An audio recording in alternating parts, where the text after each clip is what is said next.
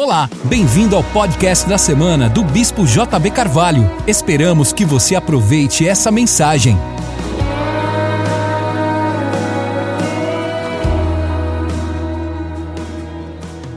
Essa Bíblia abre comigo em Deuteronômio 28. Todos acharam Deuteronômio? Deuteronômio é o quinto livro da Bíblia, não tem como não achar. Fica entre Gênesis e Apocalipse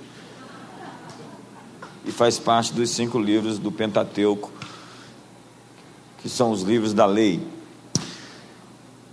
Verso número 1, capítulo 28 diz: E será que se ouvirdes a voz do Senhor teu Deus, tendo cuidado de guardar todos os seus mandamentos que hoje te ordeno, o Senhor teu Deus te exaltará sobre todas as nações da terra. E todas essas bênçãos virão sobre ti e te alcançarão quando ouvires a voz do Senhor teu Deus. Bendito serás na cidade, bendito serás no campo, bendito o fruto do teu ventre, o fruto da tua terra, o fruto dos teus animais, o fruto do teu solo. Bendito o teu cesto e a tua amassadeira, bendito serás ao entrar e ao saíres.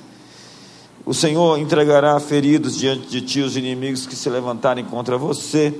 Por um caminho fugirão, sairão contra ti, mas por sete caminhos fugirão da tua presença. O Senhor mandará que a bênção esteja contigo nos teus celeiros e em tudo o que puserdes a tua mão. E te abençoará na terra que te der o Senhor teu Deus. O Senhor te confirmará para si como povo santo, como te tem jurado, quando guardares os mandamentos do Senhor teu Deus e andares nos seus caminhos. E todos os povos da terra verão que és chamado, invocado sobre ti o nome do Senhor e terão temor, medo de ti. E o Senhor te dará abundância de bens no fruto do teu ventre, no fruto da tua terra, dos teus animais, no fruto do teu solo, sobre a terra que o Senhor jurou a teus pais te dar. O Senhor te abrirá o seu bom tesouro, o céu, para dar chuva à tua terra no seu tempo e para abençoar toda a obra das tuas mãos. Emprestarás a muitas nações, porém tu não tomarás emprestado e o Senhor te porá por cabeça e não por cauda, e só estará em cima e não debaixo, se obedeceres aos mandamentos do Senhor teu Deus, que hoje te ordeno para os guardar e cumprir. E não te desviarás de todas essas palavras que hoje te ordeno, nem para a direita nem para a esquerda, andando após outros deuses para os servires. Até aqui. Entenda que os cinco primeiros livros de, da Bíblia, o Pentateuco, descreve como construir uma grande nação. As nações protestantes observaram isso. E grandes nações como Alemanha, Inglaterra, Estados Unidos, etc., foram construídas com base nesses fundamentos, nesses princípios que faz com que a prosperidade aconteça. Há uma legislação sanitária poderosa, há princípios de relacionamentos há duas instâncias de julgamento. Você vai perceber a Bíblia como um, livro, os cinco primeiros livros, que define como uma nação pode ser grande.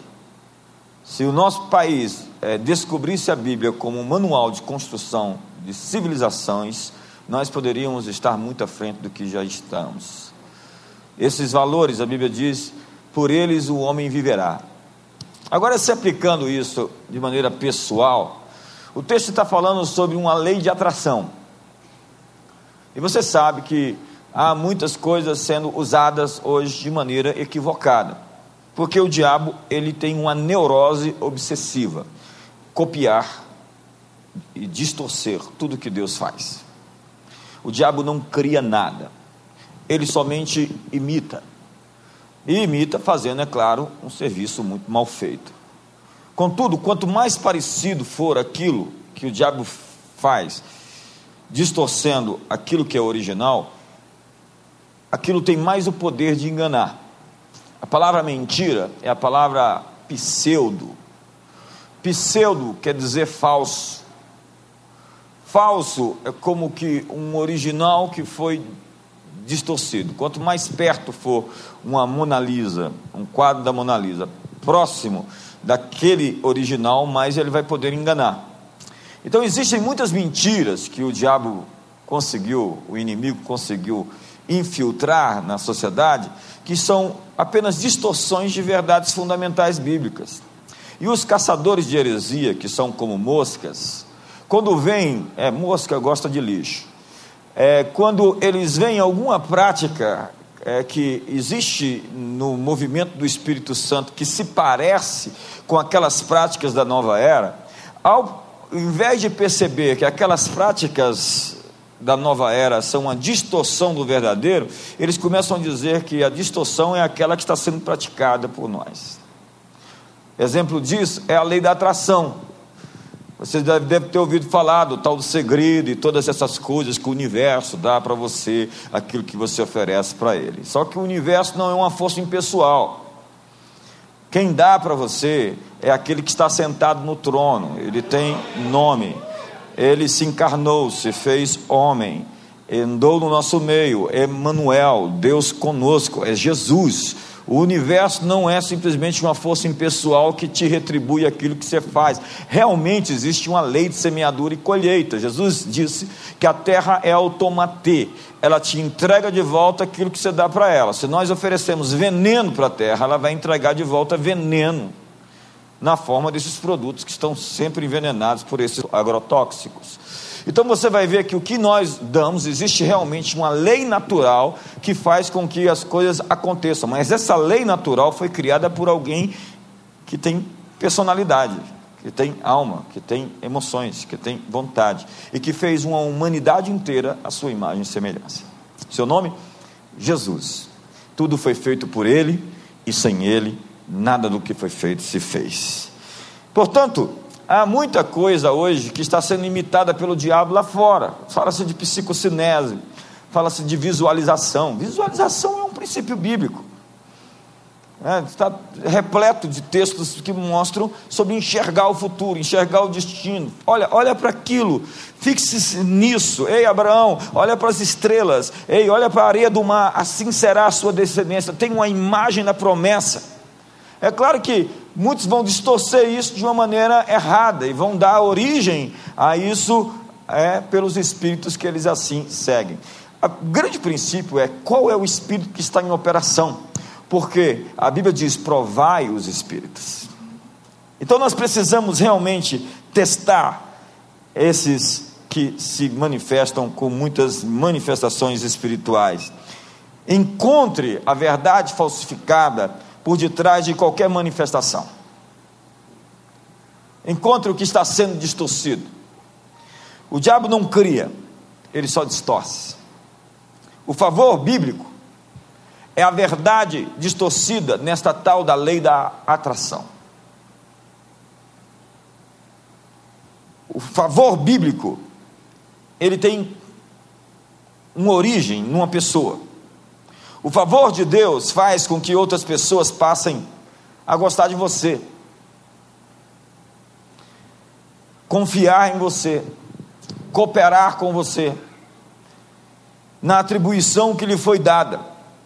Agora, esse favor não é uma mágica de pensamento positivo, de ficar lá com aquele mantra pensando positivo e vai acontecer. Não, é uma questão de fé, de atribuir a Deus, o Senhor e a vé, a fonte de toda boa dádiva, de todo dom perfeito, o Pai das luzes, onde não há sombra nem variação de mudança. O favor de Deus é uma força sobrenatural que abençoa você, que magnetiza você para ser um imã de oportunidades. Põe a mão no ombro do seu irmão e fala: Hoje você vai sair daqui como um, um imã. Diga: As bênçãos vão te procurar. Você, rapaz, assim, apesar da sua aparência não ser boa, vai aparecer uma moça muito bonita.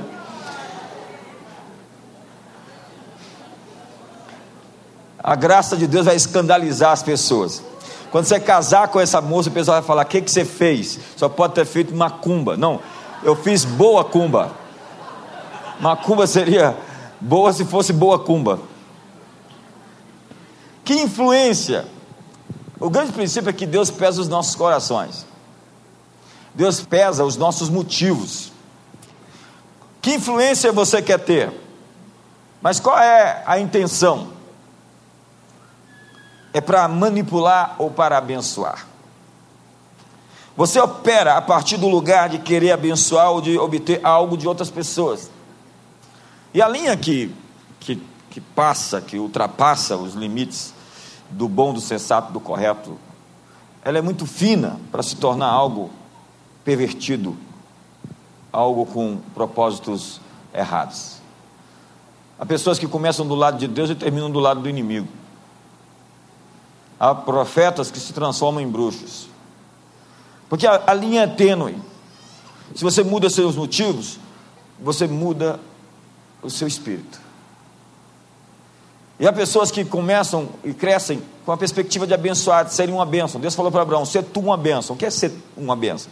Ser uma bênção é mais do que ser abençoado, é ser um abençoador. Deus lhe chamou hoje não somente para ser abençoado, Deus lhe chamou para ser uma bênção. Para que a bênção que você é possa abençoar muitos outros ao seu redor. Você tem personalidade para sustentar a influência que Deus quer te dar? Olha, eu vejo isso todo dia. Gente que tem uma promessa. E à medida que vai recebendo o que Deus lhe dá, ela muda o motivo. Ela muda o espírito. Ela muda as razões você foi talhado no seu caráter para suportar o peso da bênção de Deus? Deus quer derramar sobre você uma bênção pesada. Deus quer te abençoar mais do que você quer ser abençoado. Deus quer te dar algo tão grande, mas a pergunta é: você consegue carregar isso sem se deformar?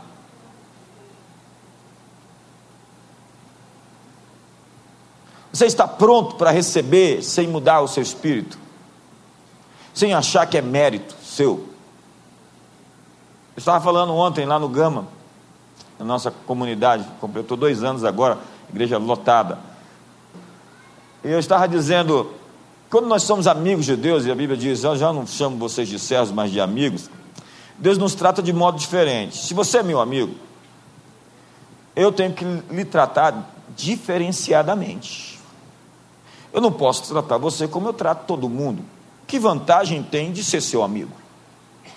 Se você se torna amigo de Deus, Deus lhe trata de uma maneira diferente, ele não faz acepção de pessoas, é verdade. Mas há pessoas que cultivaram em Deus amizade, relacionamento. E quando você cultiva relacionamento com Deus, você interfere nas decisões dele. Deus vai destruir Sodoma, ele fala: porventura não vou comunicar ao meu amigo Abraão o que estou prestes a fazer?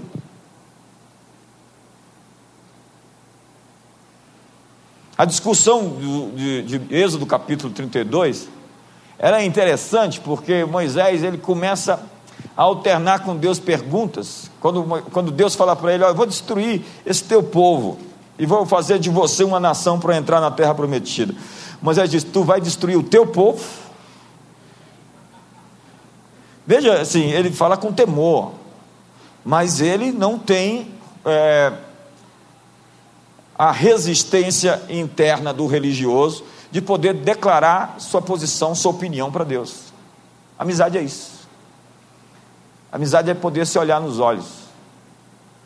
Amizade é poder colocar suas razões. E tem textos na Bíblia, por exemplo, como Isaías 43, que Deus diz: entremos em juízo, eu e você. Apresenta os teus motivos. Você pensa por que, que Deus pede para eu orar? Por que, que Deus fala para você que a intercessão busca e encontra, bate, a porta se abre? Porque Deus, Ele quer que a agenda seja feita conjuntamente. E a oração, ela transforma destinos. Se Deus pede para que eu ore, então ele está pedindo para que eu participe dos seus atos criativos na terra. Quantos estão me entendendo aqui hoje? Isso é difícil para algumas cabeças religiosas, porque eles são fatalistas. Eles se acham cristãos, mas pensam como pagãos. Eles são deterministas.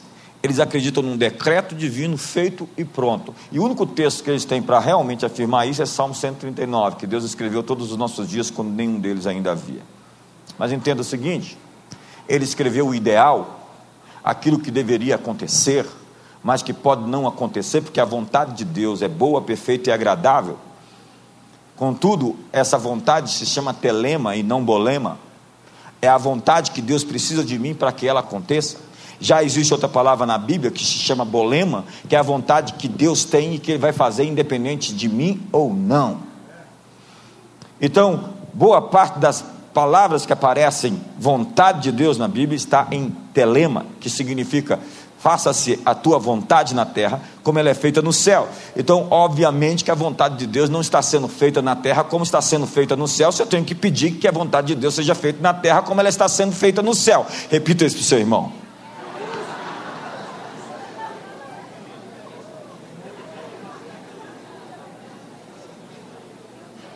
Por que, que, a vontade de Deus não está sendo feita? Você acredita que os refugiados na Síria é a vontade de Deus?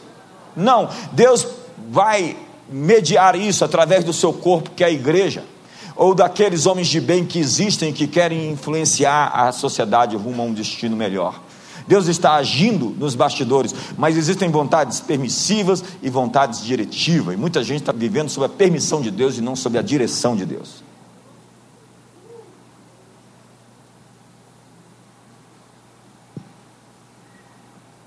Deus quer confiar a você uma herança e uma mordomia. Eu quero profetizar sobre você. É um, um texto, um, uma palavra muito rema para nós. Deus está aumentando a capacidade de administração de muitos de vocês, porque Ele vai entregar recursos e herança para que você administre esses bens, está te entregando chaves do tesouro real, para que você seja um fiel administrador das coisas celestiais na terra. As chaves celestiais para abrir as portas estão nas suas mãos. Deus está te dando uma herança e uma mordomia, agora já em 2017.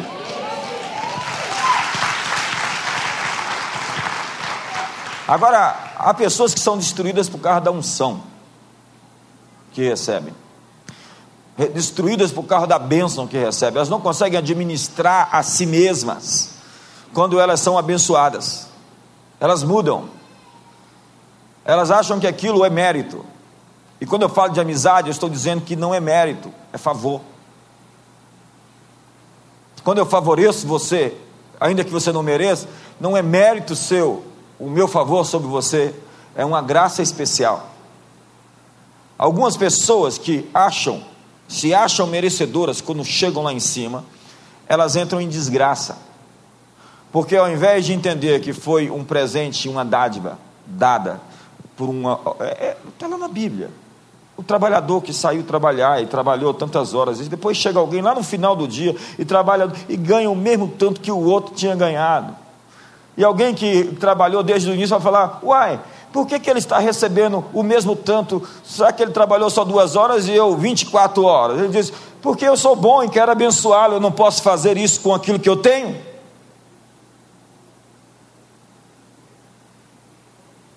A graça é escandalizadora. E eu vou profetizar uma palavra. Quantos querem receber uma palavra profética? Tem muita gente que não gosta de você, que quando olhar para você, nos próximos meses, no ano de 2017 especialmente, agora já, até o final desse ano, vai dizer assim: ele não é essas coisas, não. Ele não merece tanto. E você vai responder: realmente não mereço. Mas eu sou amigo de alguém muito poderoso.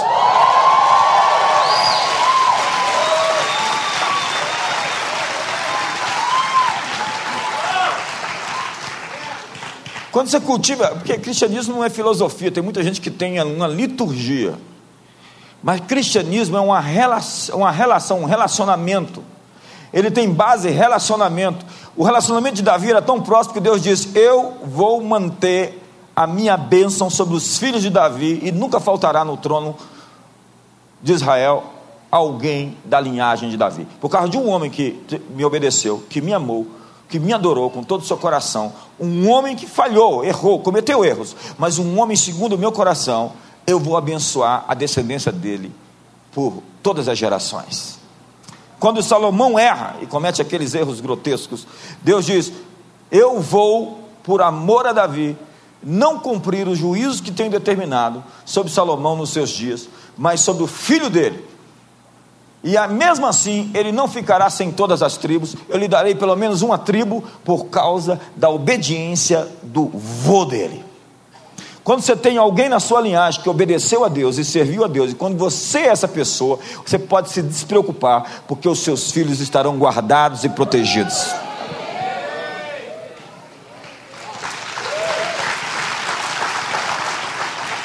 Eu sei que esse cristianismo relacional é, é muito chocante para a religião do eu estou falando agora do coisa. Você lembra do coisa do Quarteto Fantástico?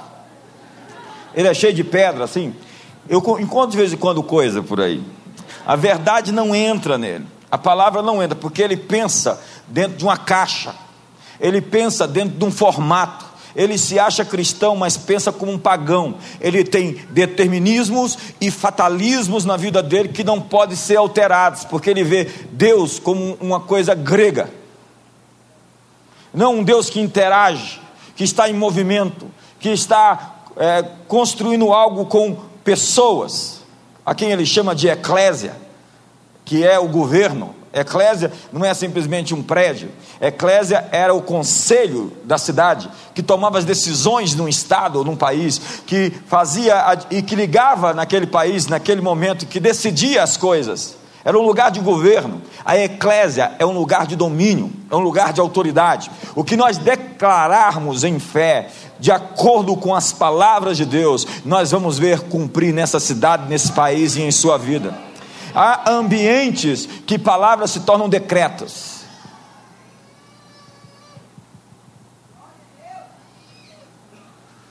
Favor é uma moeda com a qual pode se formar alianças poderosas.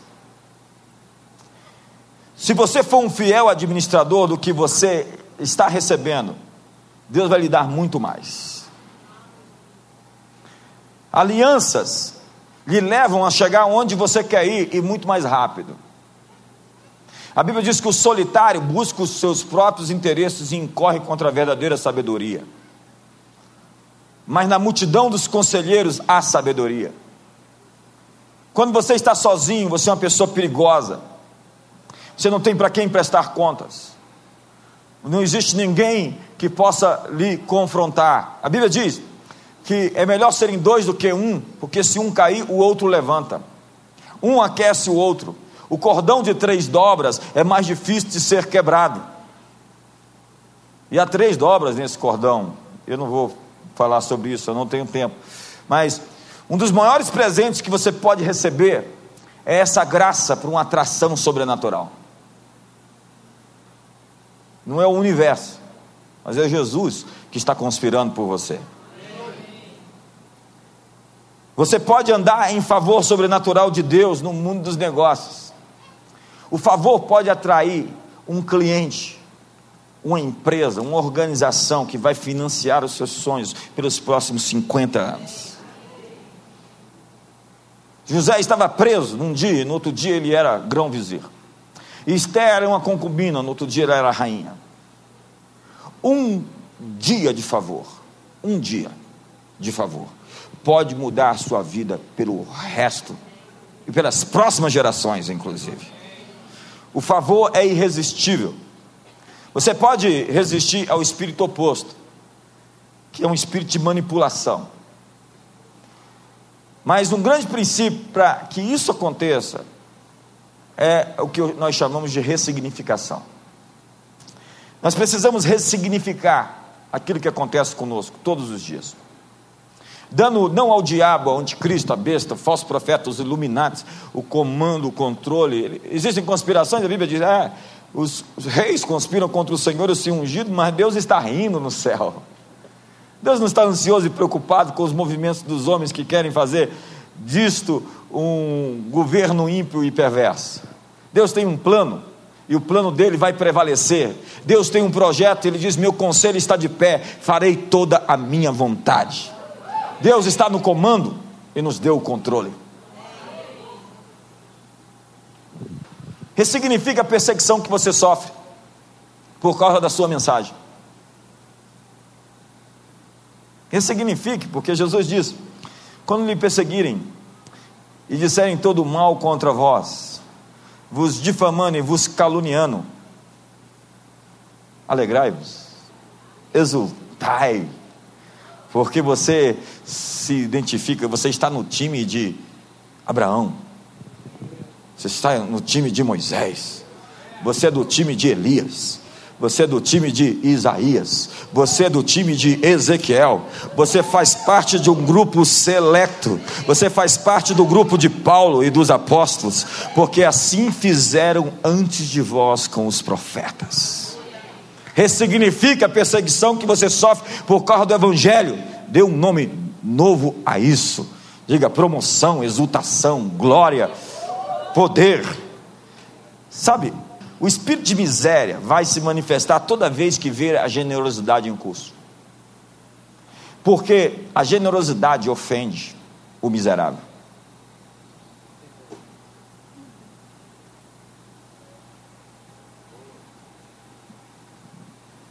É Judas, quando vê a mulher pegando aquele bálsamo, derramando sobre Jesus, ele se ofende. Ele acha que era um desperdício porque ele tem uma contabilidade de um número fixo que não pode ser mudado, que não pode ser ampliado. Ei, acredite, até os seus neurônios, eles podem ser gerados, está provado, a neurogênese. Dentro de você, na sua cabeça, pode se produzir mais neurônios. A, a, a matemática da economia divina não é fixa.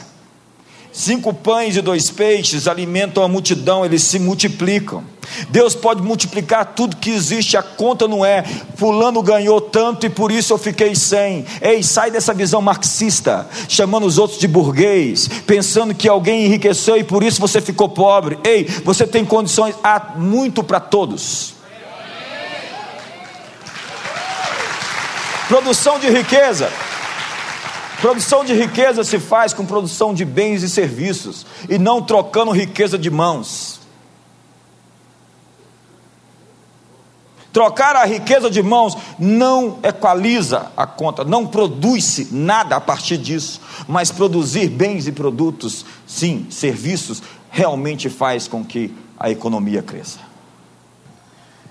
Daniel, assim que saiu da Babilônia, um adolescente, ele pensou consigo, e todos pensaram também, que ele tinha sido levado cativo para a Babilônia.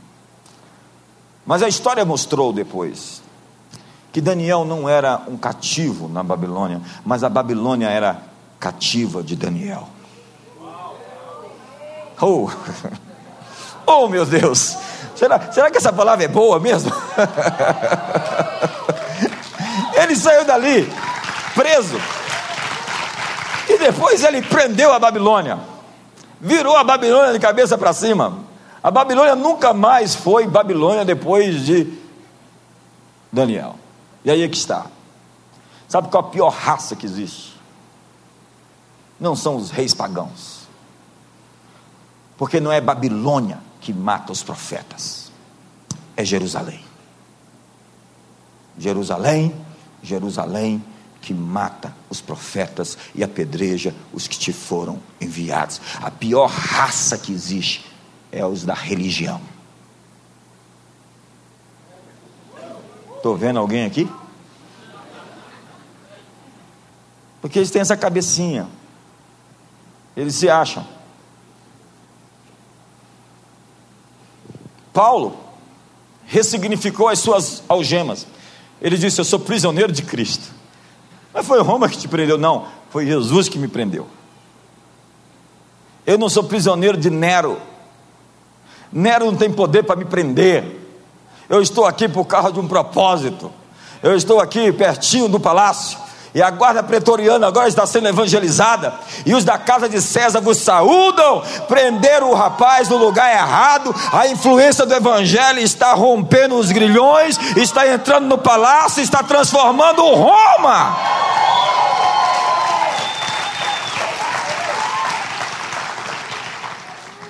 Eu gosto tanto disso. José foi vendido como escravo mas não sabia que tudo aquilo fazia parte de um plano maior de Deus para maiores recompensas. Para estar onde deveria estar, ele tinha que ir da forma como foi, para onde foi, dramaticamente, traumaticamente, vendido como escravo pelos próprios irmãos, endereçado para o lugar onde ele iria mudar o mundo para sempre. Ressignifique a saída do seu esposo e da sua casa. Ressignifique a, o sofrimento que você teve. Dê um novo significado a qualquer questão que envolva a sua vida, porque todas as coisas cooperam conjuntamente para o bem daqueles que o amam o conjunto da obra, não pode falar mais conjunto da obra, mas o conjunto das coisas vão criar o ambiente perfeito para que tudo aquilo que aconteça se torne uma plataforma para lhe levar aos sonhos mais elevados que Deus tramou, traçou, conspirou em seu favor. Você pode me ajudar essa noite? Você pode se manifestar hoje e dizer: é para mim, é comigo, ei, é minha, eu, eu pego isso. Eu gosto de um texto.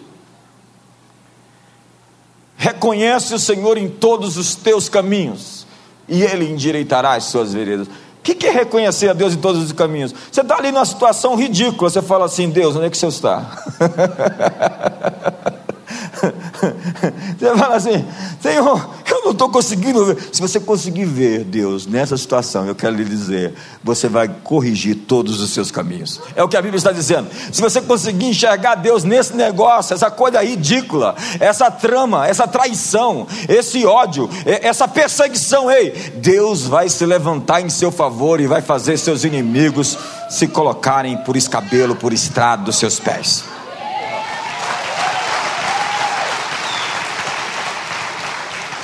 Diga para o seu irmão: o que você está vivendo agora faz parte de um plano maior, com maiores recompensas.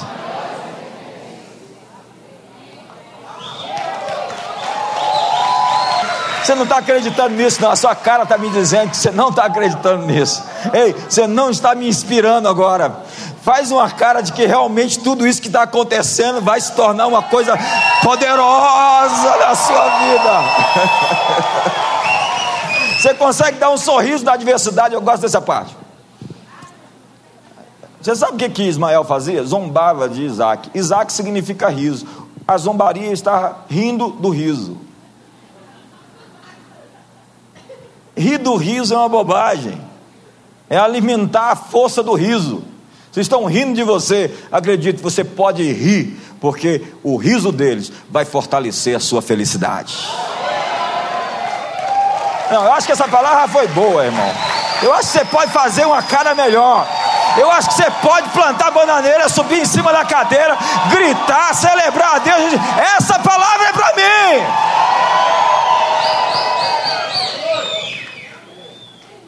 É preciso dar perspectiva e finalidade os obstáculos que você encontra. Existe um efeito potencial por detrás dos seus problemas. Deus nos ajuda a crescer, nos dando desafios que estão além do conjunto das nossas habilidades. A luta sempre é enviada para refinar você, fazer de você alguém mais elegante para te transformar. Alguém falou assim: eu não quero ser tão elegante assim, não. Algumas pessoas na sua vida são um exercício para manifestar o fruto do Espírito. Haja paciência. Tem gente que diz assim: Deus, me dá paciência, mas me dá agora. Você passa por, na sua vida inteira, seis a sete meses atrás de um sinal verde, é, azul, é, vermelho. Eu acertei, finalmente. Seis, sete meses da sua vida você passa atrás de um sinal vermelho. Mas se você não acelerar, no momento em que o sinal abre, alguém vai buzinar um segundo atrás nas suas costas. Já viu o sujeito aperta o elevador? O elevador não chega, ele fica apertando, acreditando que quanto mais ele apertar ali, mais rápido o elevador vai chegar.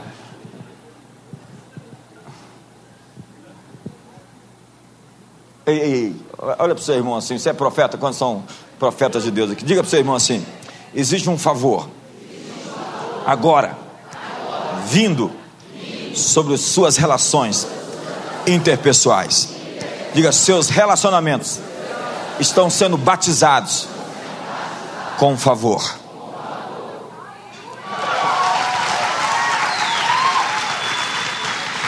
Então, algumas alterações acontecem. Você começa a achar graça em relações tensas. Quando você tem relações aqui de alta manutenção. Você sabe o que diz Provérbios 16, verso 7? Guarda esse texto que ele é para você. Ah, não acho que é para alguns, não. Eles não fazem cara de que é para eles. Uma vez que os caminhos do homem agradam ao Senhor, o Senhor faz com que até seus inimigos tenham paz com ele.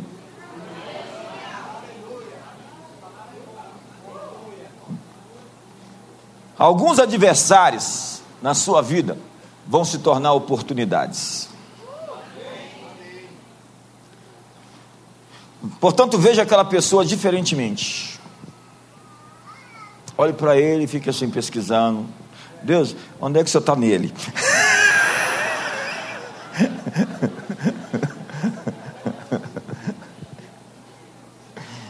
Ela pode ser um presente de Deus na sua vida. Então, a próxima vez que você encontrar, eu fiquei sabendo que isso é um presente de Deus para mim. É, ressignifique. Transforme suas crises em oportunidades para crescer. Aquelas coisas que pesam sobre o seu coração as sombras de arrependimentos passados, falhas, dor, traumas irão se juntar para fazer um conjunto harmônico, criando uma plataforma de crescimento e de prosperidade. Todas as coisas cooperam, inclui decisões erradas, infelizes acontecimentos, dramas e crises da sua história. O que eu vim aqui para lhe dizer essa noite é que Deus pretende já nesse momento resgatar a sua história. Isso é uma boa notícia. Quantos ficam felizes quando recebem boas notícias? Eu não estou aqui dando bons conselhos, estou te dando uma boa nova. Sua vida é uma bela tapeçaria.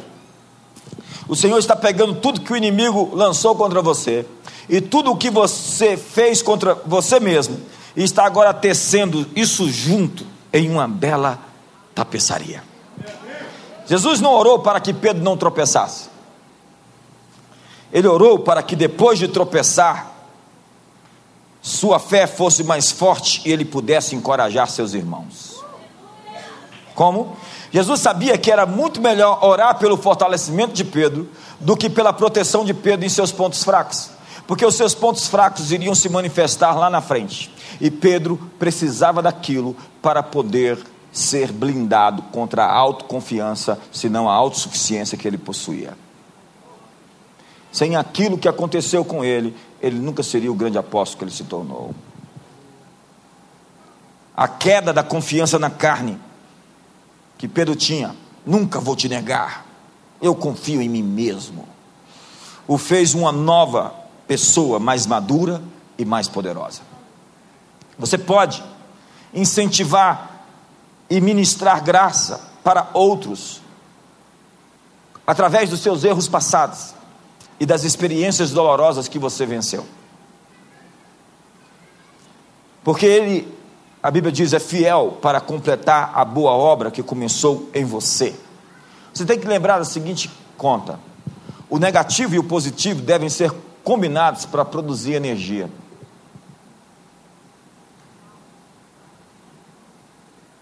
ressignifique o negativo.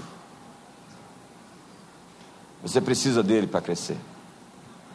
Resgate a sua história. Pare de se lamuriar como um pato. Você é uma águia. Esqueça o que ficou para trás. Avance para as coisas que estão adiante de você. Prossiga para o alvo, para o prêmio da soberana vocação de Deus em Cristo Jesus. Dê um novo significado à sua dor. Dê um novo significado às suas perdas. Deus pode tirar de você qualquer mancha. Deus vai balancear o positivo e o negativo para que lhe faça bem. A propósito, que histórias você está contando para você? É a história que nós contamos para nós mesmos que nos bloqueia ou nos liberta. Se a verdade nos liberta, a mentira nos aprisiona. Eu conheço, alguém disse, eu conheço Fulano quando ele não era ninguém. Agora entenda: ninguém foi ninguém um dia. Boa palavra. As pessoas só falharam em reconhecer quem era alguém.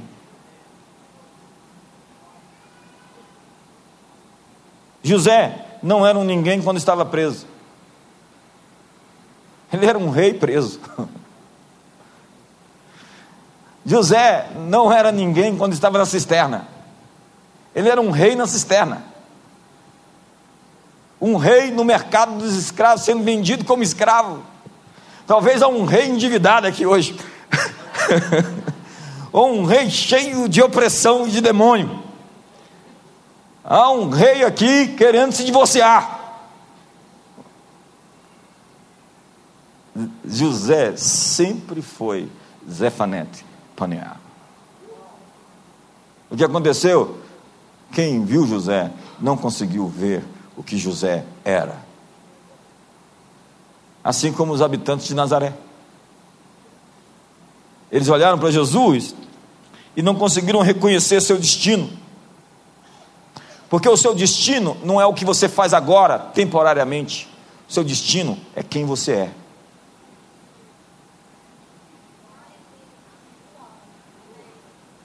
Vou esperar um pouco para. Chegou lá atrás o som, vocês estão me ouvindo? Eu vi uma mão lá no fundo. José, então, de sonhador, se tornou escravo. Mas não interessa onde as pessoas te colocarem, e sim quem você é. Havia um rei na cisterna. Havia um rei na prisão, um rei na casa de Potifar. E o Potifar não sabia que o rei queria governá-lo. Estava na casa dele servindo ele como mordomo. Olha para o seu irmão e fala: Me trate muito bem. Você não sabe quem eu estou me tornando.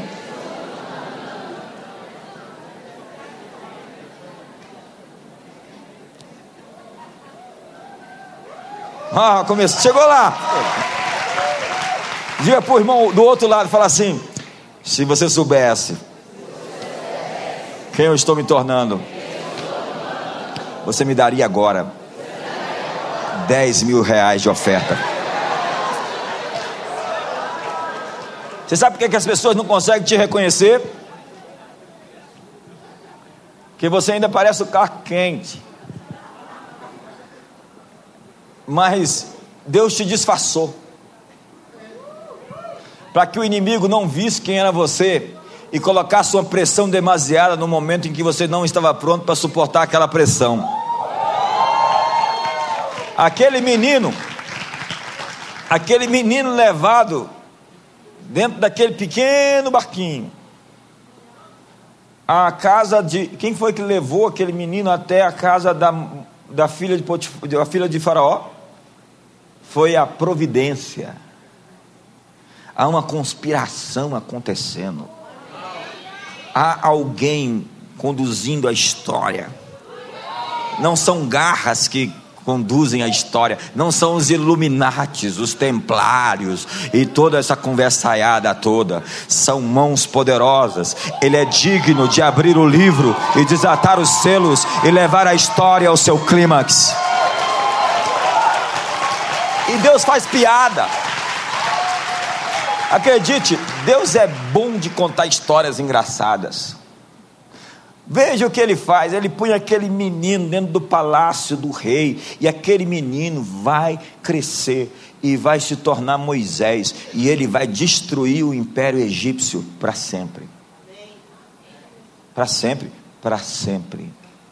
O Egito, depois de Moisés, nunca mais foi uma potência, se tornou uma nação periférica Deus julgou. Quem era o menino? O rapaz. Foi financiado, estudou na Harvard dos seus dias, a Universidade do Sol. Quem pagou? O diabo.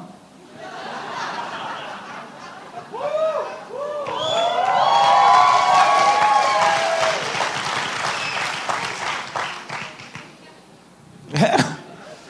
Diga para seu o inimigo vai pagar suas contas.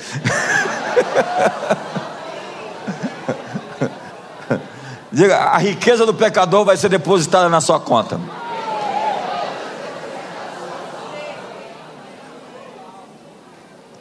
E aí, aquele moço cresce, e o Egito nunca mais foi uma grande nação.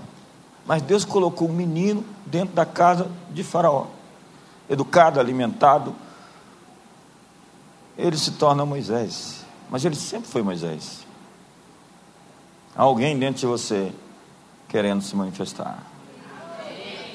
Há um você dentro de você que você ainda não conheceu.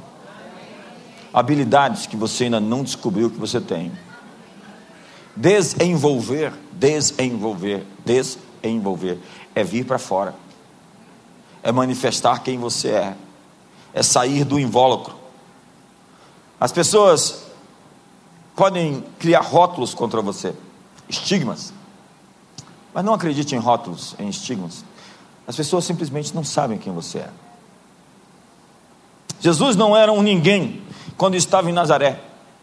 As pessoas não conseguiram identificá-lo. Quando ele estava na cruz, havia dois ladrões, um do lado, outro do outro. Somente um deles soube reconhecê-lo. É a lei do reconhecimento.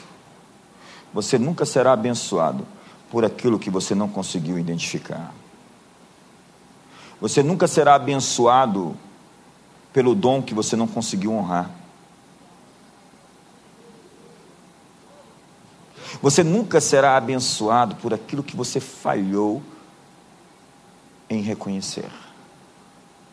Você não está reconhecendo muitas, muitos dos dons e dos atributos que Deus colocou na sua esposa.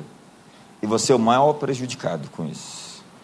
Porque você pode morrer sem ver o que ela tem para te oferecer.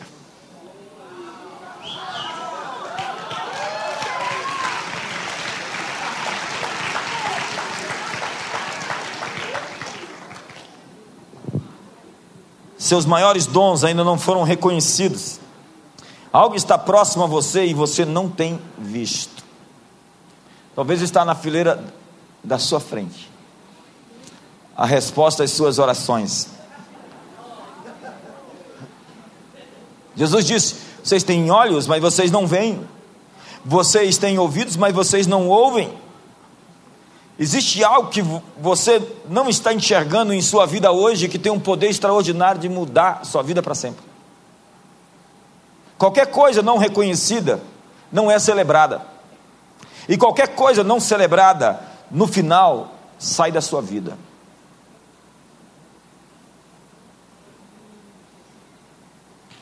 O que você não tem, Deus colocou em outra pessoa perto de você. É por isso que nós somos uma comunidade. Há coisas que eu não tenho que os outros pastores têm. Há coisas que você tem que seu irmão do lado não tem. Então esse conjunto faz com que os núcleos se explodam. É a sinergia, a explosão dos núcleos. Portanto, celebre as suas conexões. Reconheça conexões divinas. Há pessoas que Deus enviou para lhe abençoar. E há pessoas que o diabo quer colocar na sua vida para te atrapalhar. Reconheça os dons e o favor em outras pessoas. Quando você respeita o dom de alguém, aquilo se voltará para você.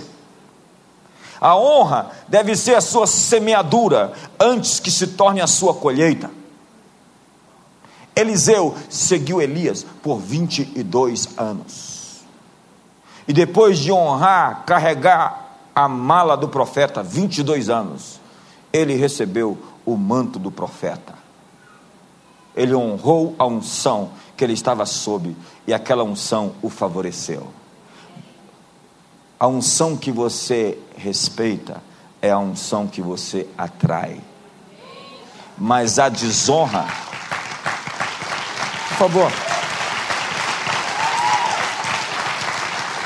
A desonra faz perder a recompensa. Você nunca vai ser abençoado nesse ministério se você não honrar os seus líderes. Você nunca vai ser abençoado por pessoas que você não conseguir identificar os dons delas e celebrar conexões. Diga vocês vão celebrar conexões. Josué estava bem perto de Moisés o tempo todo. Há pessoas que querem ganhar discussões sempre. Elas preferem estar certas do que serem felizes. Então elas ganham a discussão. E elas brigam com o patrão e o chefe. E elas acham que ganharam.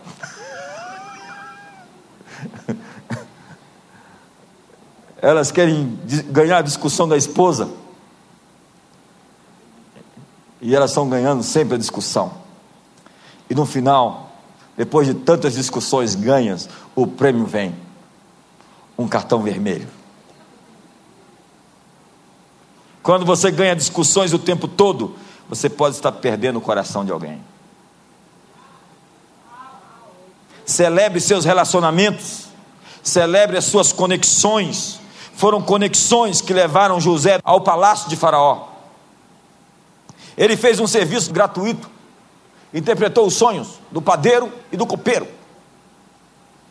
Ele fez um investimento em um que não valeu a pena, porque o cara logo depois morreu. Mas um dos seus investimentos vingou. E dois anos depois, demorou, nós somos muito imediatistas. O seu investimento vai vingar, tem hora para prosperar. Deus não deixará de fazer com que a semente plantada venha frutificar. Seus esforços serão recompensados. Então ele ganhou um bônus para uma audiência com o rei. Obviamente ele se arrumou, vestiu um novo, um novo manto, fez a barba, a Bíblia é detalhista, fez a barba e foi se encontrar com o Faraó.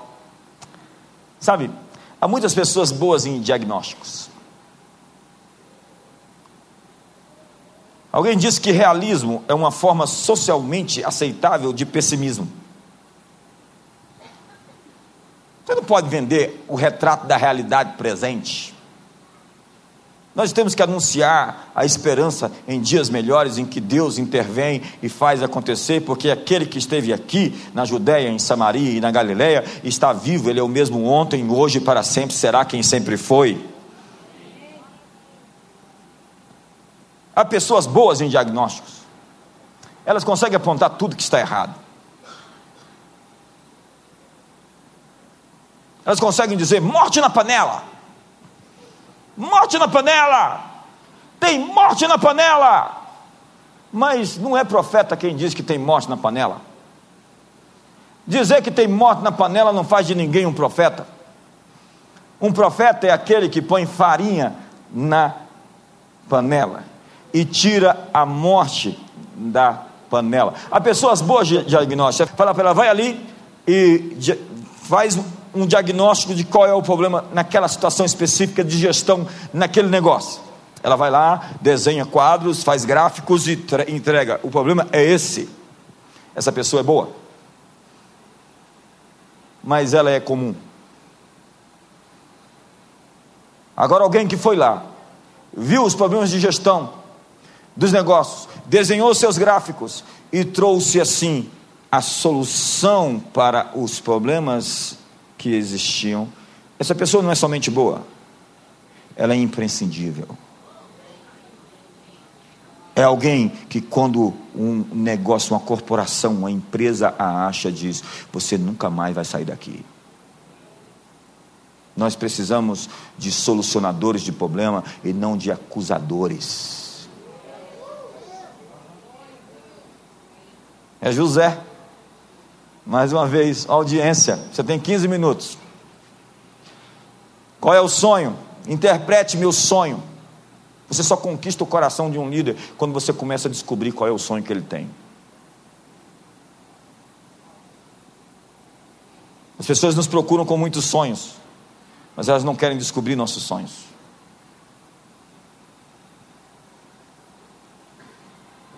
José dá a interpretação do sonho. E diz assim, depois que interpreta o sonho: Escolha tu, ó rei, um homem para pegar um quinto de toda a safra durante os sete anos de prosperidade e guardar em celeiros, para que nos sete anos de escassez haja provisão e suprimento. Escolha esse homem. Faraó diz: Eu estou perante ele. José disse: O problema é esse e a solução é essa. Faraó diz: Contratado.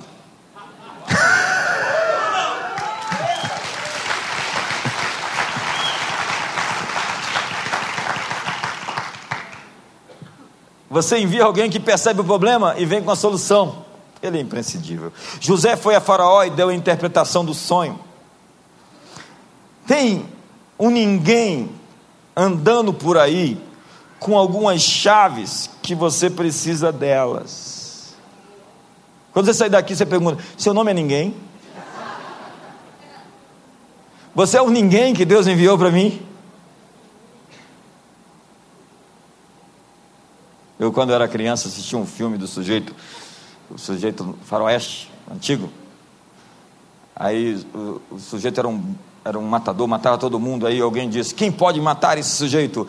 Aí ele disse: Ninguém. Aí sai assim o nome do filme: Meu nome é Ninguém. O ninguém de José era um padeiro e um copeiro. Ele interpretou os sonhos dos outros para ter o seu sonho cumprido. Se você quer ter seus sonhos cumpridos, comece a cumprir os sonhos de alguém. A impressão inicial que Faraó teve de José, normalmente ela se dá em 30 segundos quando você conhece alguém. Você olha para alguém, você já, porque seu cérebro é um, é, um, é um, órgão de predição, ele já começa a analisar ele, uma máquina, não existe nada como o cérebro humano debaixo desse céu, é altíssima tecnologia.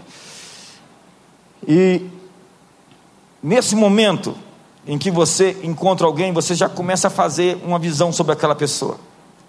As pessoas formam uma ideia de quem você é em apenas 30 segundos que te conhecem. Alguém diz: imagem não é tudo. É? Diga isso para um ser visual. Quantos aqui chegam numa empresa? As cadeiras estão sujas faltam produtos na prateleira, os empregados não estão bem arrumados. Quantos gostam de comprar num lugar desse? Quantos chegam num lugar onde está tudo organizado e tudo perfeito e com aparência de que está dando certo e diz assim: Nossa, esse lugar aqui eu tenho que comprar nele. Favor é como uma cobertura divina e faz que você tenha uma forte impressão em seu favor. O favor abre as portas de acesso. Nas Escrituras, quando alguém é escolhido para uma tarefa, imediatamente o favor entra em ação. Diz a Bíblia que Deus deu a Daniel graça com o chefe dos eunucos. Quando Daniel decidiu não se contaminar com as iguarias do rei, Deus lhe deu graça. Diga para o seu irmão: Deus está te dando graça. A Bíblia diz que Deus deu a José favor e sabedoria diante dos olhos de Faraó. Diante dos olhos de Faraó, José foi visto com favor e sabedoria. Você já esteve perto de alguém que você já sentiu mais inteligente? Eu vou te definir o que é carisma. Dois primeiros ministros da Inglaterra estavam pleiteando o cargo. Um deles, William Gladstone, outro, Benjamin Disraeli. E o primeiro foi jantar com a, com a, com a, com a jornalista para que ela fizesse uma matéria. E ela, depois de jantar com ele, disse: Eu pensei que eu estava diante do homem mais inteligente de toda a Inglaterra. No outro dia, ela sentou com Benjamin, jantou com ele e escreveu: Eu pensei que eu era a pessoa mais inteligente de toda a Inglaterra.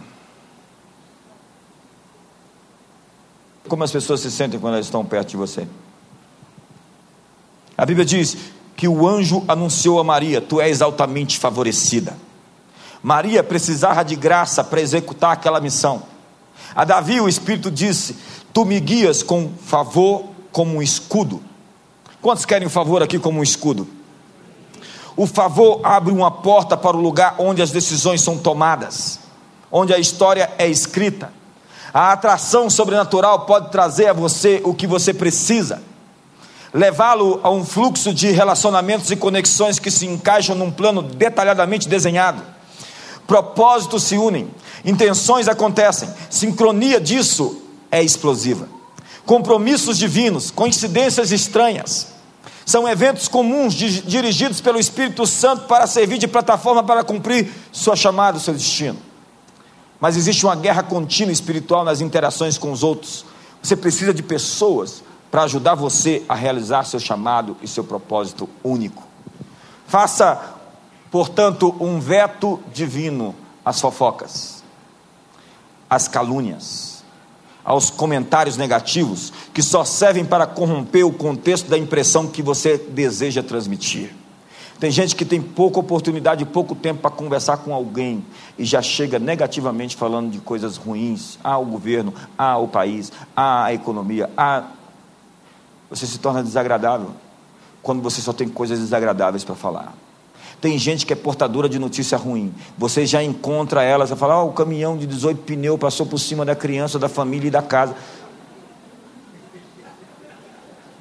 Você viu, fulano morreu de AIDS. E Beltrano, aí você fala assim: Pai do Senhor, passou, né? Mude suas conversas. Descubra as pessoas enviadas por Deus para você e descubra as pessoas enviadas pelo inimigo até você. Ouça o que elas dizem.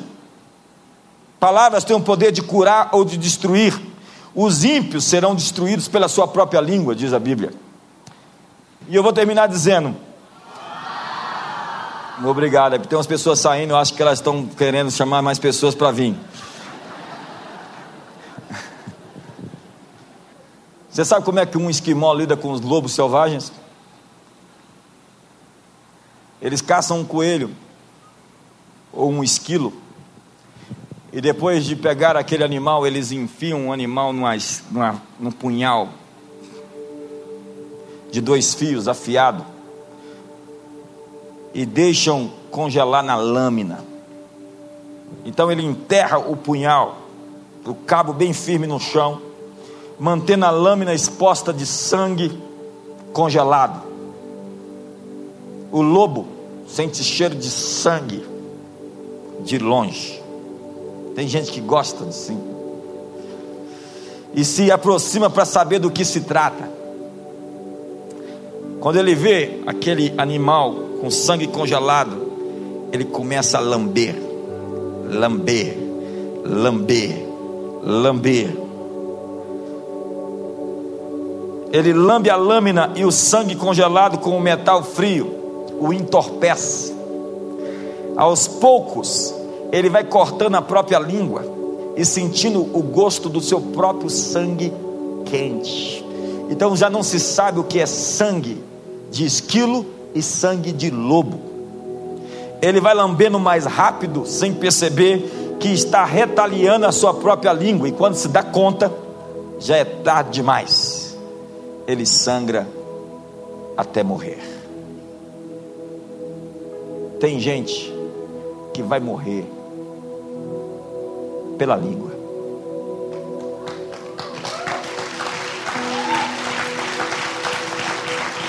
A Bíblia diz que a malícia matará o ímpio, e os que odeiam o justo serão condenados. Portanto, Eu estou encerrando, até cinco minutos eu encerro. Redefina suas conexões. Diga para o seu irmão, redefina suas conexões. Quando Eliseu recebeu o chamado de Elias, ele imediatamente sacrificou as juntas dos bois e foi se despedir dos seus pais. Ele sabia que ele tinha que queimar as pontes do passado para servir o futuro. Jesus deixou Nazaré para cumprir seu destino, porque ali aquelas pessoas não iam acreditar nele. Ele não pôde fazer grandes milagres ali porque eles duvidavam. Os pastores de Ló discutiram com os pastores de Abraão. Ló não devia ter rompido com Abraão, ele devia ter rompido com os pastores dele, que brigaram com os pastores de Abraão. Porque quando você acha um Abraão, você nunca mais larga Abraão.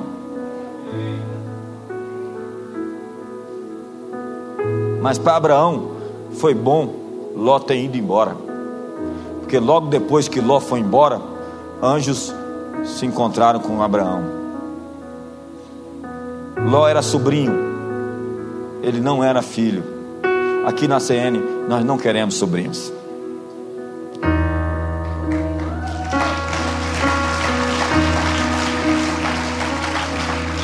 Nós queremos filhos. Porque o sobrinho vai embora. O filho sabe onde é que é a sua casa e só sai daqui como uma flecha atirada.